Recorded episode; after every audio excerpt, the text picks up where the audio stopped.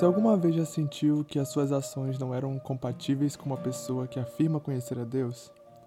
O apóstolo João escreve em 1 João 4, versículos 7 e 8: Amados, amemos uns aos outros, pois o amor procede de Deus. Aquele que ama é nascido de Deus e conhece a Deus.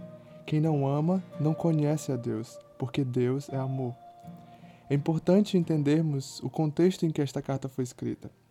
Havia um grupo de pessoas que havia decidido abandonar a fé em Jesus após deixarem de acreditar que ele havia vindo ao mundo em forma humana.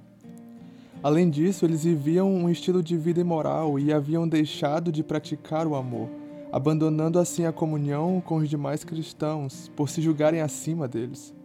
Ainda assim, eles afirmavam conhecer e pertencer a Deus. O que aquele grupo de pessoas não entendia era que conhecer a Deus e exercer o amor são duas coisas que não podem ser separadas. Não importa quão bons nós julgamos ser, sem amor, nós nada somos. Em 1 Coríntios 13, o apóstolo Paulo escreveu: Ainda que eu fale as línguas dos homens e dos anjos, se não tiver amor, serei como o sino que ressoa, ou como o prato que retine.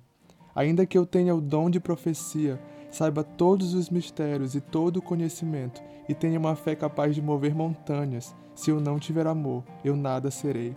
Ainda que eu dê aos pobres tudo o que possuo, e entregue o meu corpo para ser queimado, se eu não tiver amor, nada disso me valerá. Por isso, amamos porque conhecemos a Deus. Amamos porque tivemos um encontro com Deus e tivemos uma revelação do seu profundo e imenso amor por nós. Nós amamos porque, à medida que caminhamos com Deus, nós passamos a conhecê-lo mais intimamente e nossa resposta natural é desejarmos ter o caráter dele.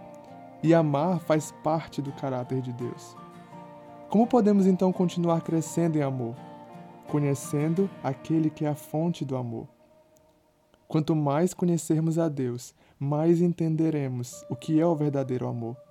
O amor ágape, sacrificial, que não busca sua própria felicidade ou benefício, mas que, pelo contrário, está disposto a se doar e sacrificar pelo outro.